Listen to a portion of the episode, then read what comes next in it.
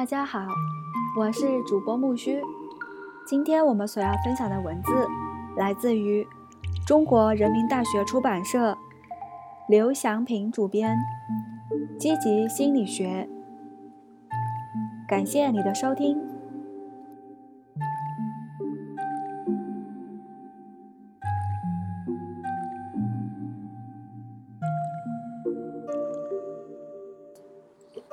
六大美德与二十四种性格优势。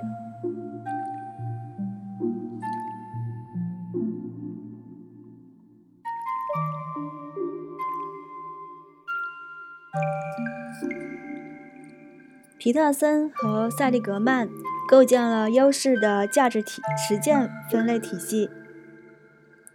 该体系提炼出人类本性中的六大美德，即智慧、勇气。正义、仁爱、节制与升华，它们对应着个体性格中的二十四种优势，分别是创造力、好奇心、好学、开放性思维、洞察力、勇敢、毅力、正直、活跃、社会责任感、公平、领导力、爱、仁慈、社交智慧、宽恕、谦虚、谨慎、自我管理、美的领悟、感恩。乐观、幽默、信仰，数量众多的性格优势，引发了积极心理学家们用各种不同维度进行分类。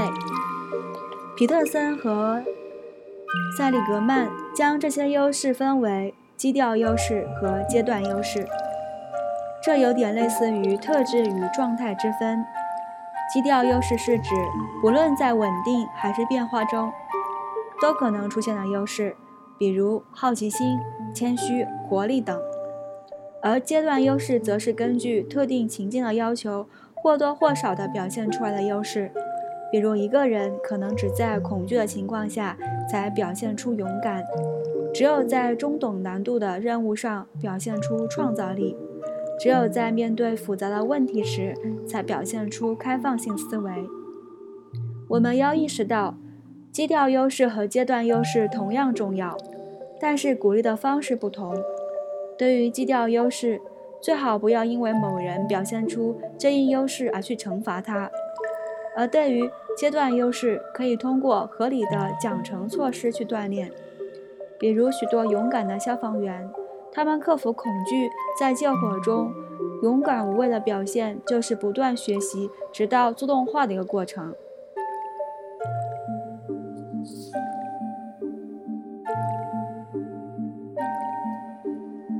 这二十四种性格优势，按照其涉及认知还是情感，又可以分为头脑优势和心灵优势。积极心理学家将认知层面的性格优势称为头脑优势，而将情感层面的性格优势称为心灵优势。有研究报告，东方人占优的性格优势大多为心灵优势。而西方文较明显的性格优势大多为头脑优势，这种差异也能在文化比较中找到解释。众所周知，古希腊先哲苏格拉底遵从智慧，提出美德及知识。西方文明因而有着逻辑思辨的理性传统。至于中国，儒家孔孟的思想核心在于仁爱、温良恭俭让。自古以来都被视为中华民族的人格典范。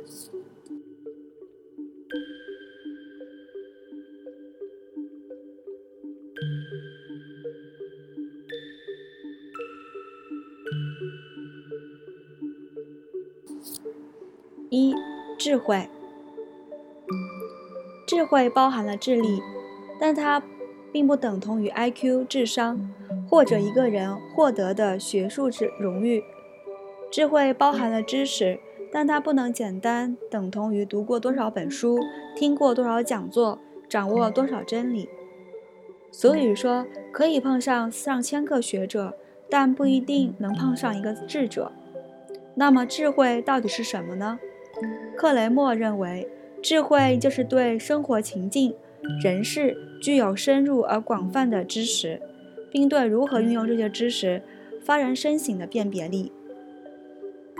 巴尔斯特、史密斯和施陶丁格，认为智慧是面对各种生活事件能做出最好的判断和建议的能力。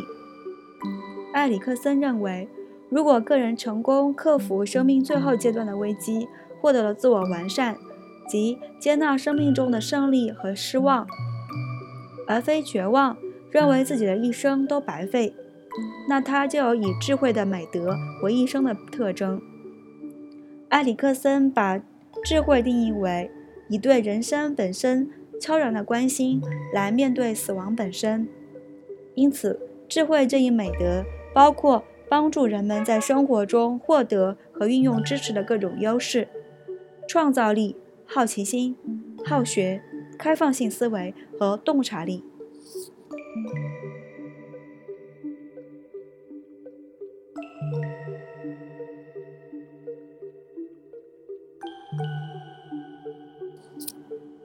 一、创造力。判断某种想法和行为是不是创造力的表现，要看是否同时满足原创性和适应性这两个必要条件。首先，有创造力的人所产生的想法或行为必须是原创的，即新颖、令人惊讶或不寻常的想法或行为。其次，这些想法或行为是具有适应性的，能够给自己和他人的生活带来便利。我们知道，精神分裂患者就常常表现出不寻常的想法和行为，但这些想法和行为并不具有适应性，因为他们不仅不能解决生活中的问题，甚至会造成更大的困扰和麻烦，所以他们不是创造力的表现。反之，只有适应性却缺乏原创性的想法和行为，在日常生活中随处可见。如每天刷牙、洗脸等日常活动。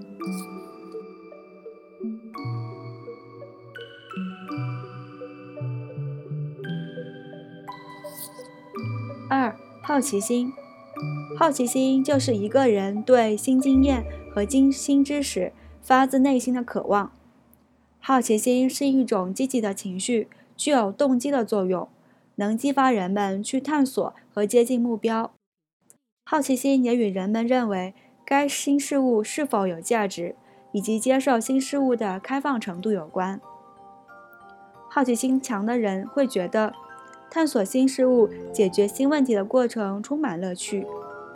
比如说，海边的人们发现海上飘着一个瓶子，有的人可能看一眼就毫无兴趣地走开，有的人则可能出于好奇游到海上去把箱子捞回来。迫不及待地打开看看箱子里面是什么。如果打开来后发现箱子是空的，有的人的好奇心也就就此满足了。也有的人看到空箱子，好奇心却更加旺盛，他更想知道这个箱子里原来装的是什么，有没有可能哪天箱子里面的东西也被冲上岸？箱子是从哪里飘过来的？所以说。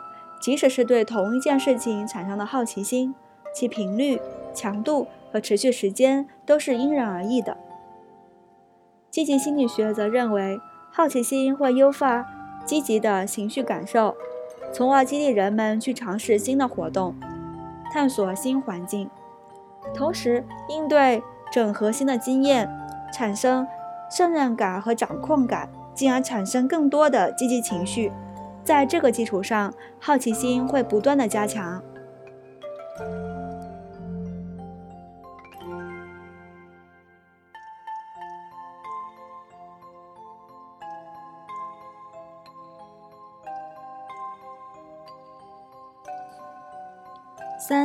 开放性思维，在大多情况下，人们会不自觉地以支持。有利于自己当前观点的方式去思考问题，这种方式更多的是以直觉作为决定的向导，常常忽视那些与已经确定的信念相违背的证据。与之相反，少数人会积极地为自己的偏好、信念、计划、目标搜集反面证据，并且正视和重视这些证据的价值。他们坚信。敢于抛弃旧有的观念是一种品质。任何信念，观念都应该不断得到新证据的修正。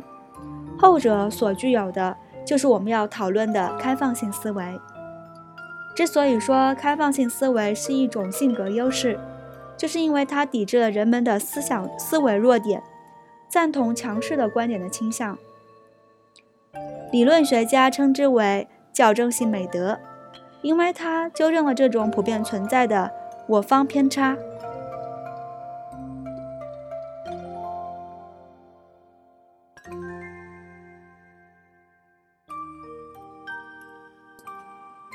四好学，在我们朴素的观念里，好学常常跟勤奋刻苦联系在一起。但事实上，好学本身并不是总伴伴陪着痛苦。好学的目的也不是取得一个好成绩或者成功。好学最原始的含义是喜欢学习。而本小节所讲的好学，并不是特指学生热爱在学校的学习，而是所有人都可以具备一种对未知感兴趣、渴望学到新知识的性格优势。好学是一个全新投入某项活动中的过程，在这种活动中，并不一定能够只带来直接的成果，或者通过外部标准定义的成功，如发表学术论文等，而是随着时间发展。个人会学习到更深更广的知识，并且对他的理解相关知识做出大量的创造性的贡献。学习过程本身比得到好的评价更重要。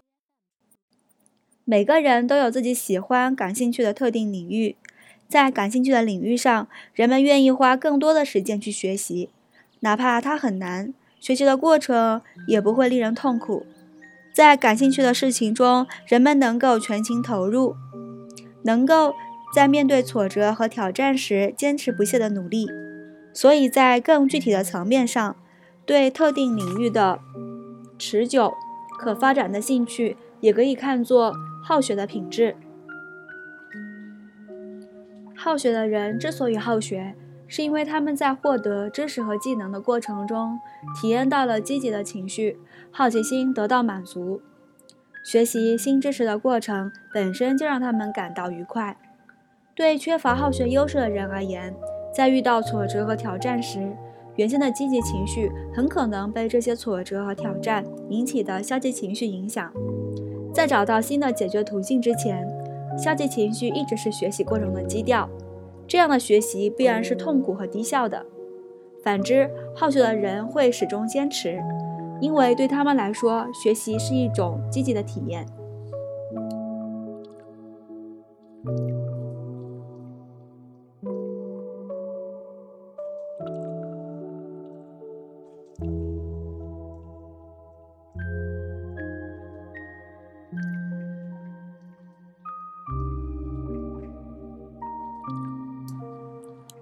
二、勇气。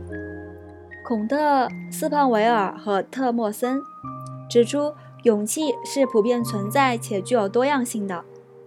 在恐惧的时候，不同文化中的人们应对恐惧的行为是不一样的。克服恐惧能力就是可贵的美德——勇气。普特兰描述了三种类型的勇气：身体的、道德的和心理的。身体上的勇气表现为克服对身体伤害，甚至对死亡的恐惧，来拯救自己和家他人。道德上的勇气表现为即使面对失去的朋友、工作、隐私，甚至声望的威胁，也能够坚持道德的完整性和真实性。心理上的勇气表现为面对使人衰弱的疾病、有害的个人习惯或不利环境时，勇于面对心魔的内在力量。与普特兰提到的三种勇气相比，我们认为勇气不应该只局限在令人惊心动魄的勇敢行为上，还应该包括细水长流的勇敢无畏。勇气不仅仅包括包含着内外在的行为表现，也包括了内部的，使这些勇勇敢行为得以发生的认知、情绪、动机和决策等。勇气不仅仅需要身体的勇猛，更需要正直和毅力。意志坚定地避免沉迷于安全、舒适和自鸣得意。孔特、斯彭维尔和特莫森，他们说，只要拥有勇气，我们才能够在面对最坏的自己或他人时，仍然屹立不倒。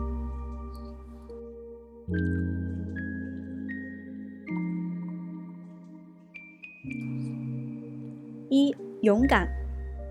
在不同的情境中，勇敢常常有不同的含义，但是它们有着相同的本质。谢尔普把勇敢定义为，在危险的情境中，理性的评估风险，即使有恐惧，仍然自发的努力去争取和保持对自己和他人有利的结果。对这一定义的理解，需要强调三个方面。首先，勇敢的行为一定是自愿的、自发产生的。被赶鸭子上架的不是勇敢。其次，勇敢必须包含判断力，对风险的评估，能够承担行为和后果。因此，勇敢的人必须有爱冒险的倾向，同时又能克制鲁莽。最后，勇敢只是。只有在危险、损失、风险或潜在的伤害存在的前提下才会出现。勇敢的可贵正在于，人们抑制了天生的对危险的逃避反应，做出更恰当的应对。勇敢的人拥有的不是无所畏惧，而是对畏惧的成功掌握。勇敢能够唤起一个人的社会道德和社会良知。因为勇敢，首先必须要有判断力，这是评价一个人的行为能否反映出勇气的重要部分。人们以此来区分勇敢和鲁莽。勇敢被认为是做正确的事情，包括直面现状或者反对有害的思想等。它需要发挥人的道德品质。除了明确的道德环境，飞哥还把为他人服务。坚定地向更高的人生目标努力，视为勇敢。对旁观者来说，朝着有价值的目标努力前进，比简单的冒险行为显得更勇敢。因此，即便一个杀人犯在他的犯罪过程中鼓足了十分的力量，但么我我们也绝不愿认同他是勇敢的人。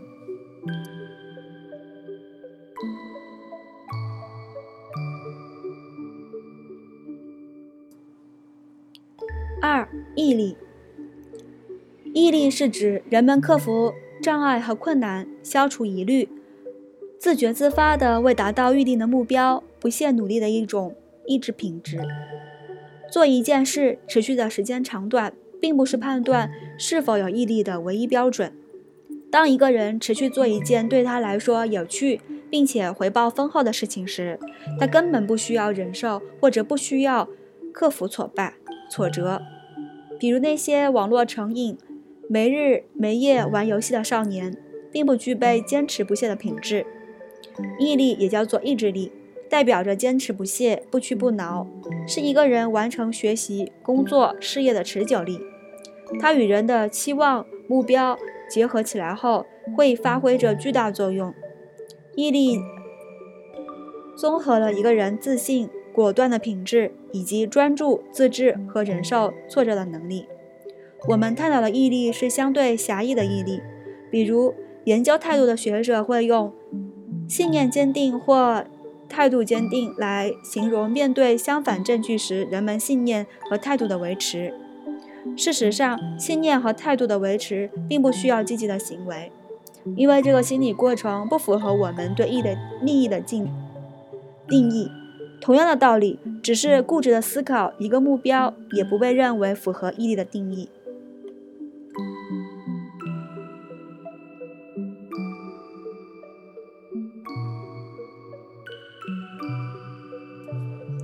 三、正直。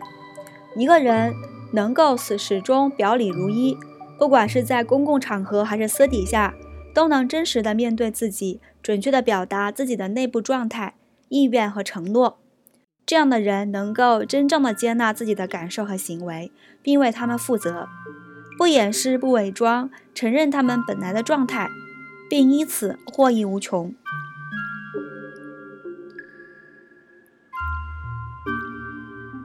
Integrity 这个单词源于拉丁语，包含了稳定的、不轻易受干扰的整体的概念。这个概念经过了五十多年的研究，仍然是模糊的、界定不清的。在中文中更难找到能准确表达其含义的词语。通俗来说，跟“表里如一”这个词含义比较接近。但是“表里如一”并不是一个恰当的表表示性格优势的词，因此本小节将此翻译成正直。我们从行为标准上将其定义为：一、日常行为模式与个人信奉的价值观相一致；二、公开为自己的道德信念辩护，即使这些信念并不主流；三、关爱他人，帮助有需要的人。能觉知别人所处的境地和需要。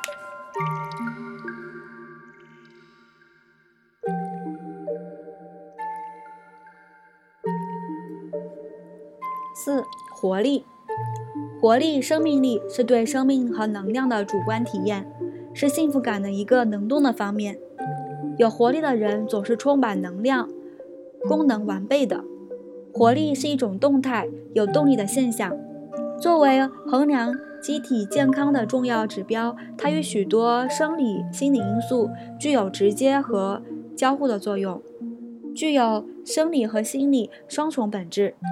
在躯体层面，活力代表了身体健康、机体功能正常，没有疲劳和疾病；在心理层面，活力反映了个人较高的意志力水平和自我效能感，以及良好的自我整合。因而，当一个人身体健康、心理整合而非分裂，体验着有意义、有目标的生活，没有迷茫、盲目，与人隔离时，个人就能感到充满活力的状态。一个有活力的人，其生命力和充沛的精力不仅体现在自己的活动上，还常常极具有感染力地激发周围人的活力。尽管活力与能量有关。但是活力并不等同于能量，能量只是当是积极的、可用的时候才是活力。比如，当某人处于紧张、愤怒或者兢兢战战的状态时，他也是充满着能量的。可这种能量要么表现为向外想要攻击他人，要么表现为向内的互相冲突，因此我们就不能说他充满活力。在某些情况下，如存在内心冲突或者人际冲突时，人们的精神也是处于高度唤醒的状态。但这不仅不能使人充满活力，反而使人疲倦无力。由于过度唤醒或者咖啡因引起的亢奋是一种精神紧张的状态，也不能等同于真正的活力。当然，活力不同于纯生物的卡路里能量。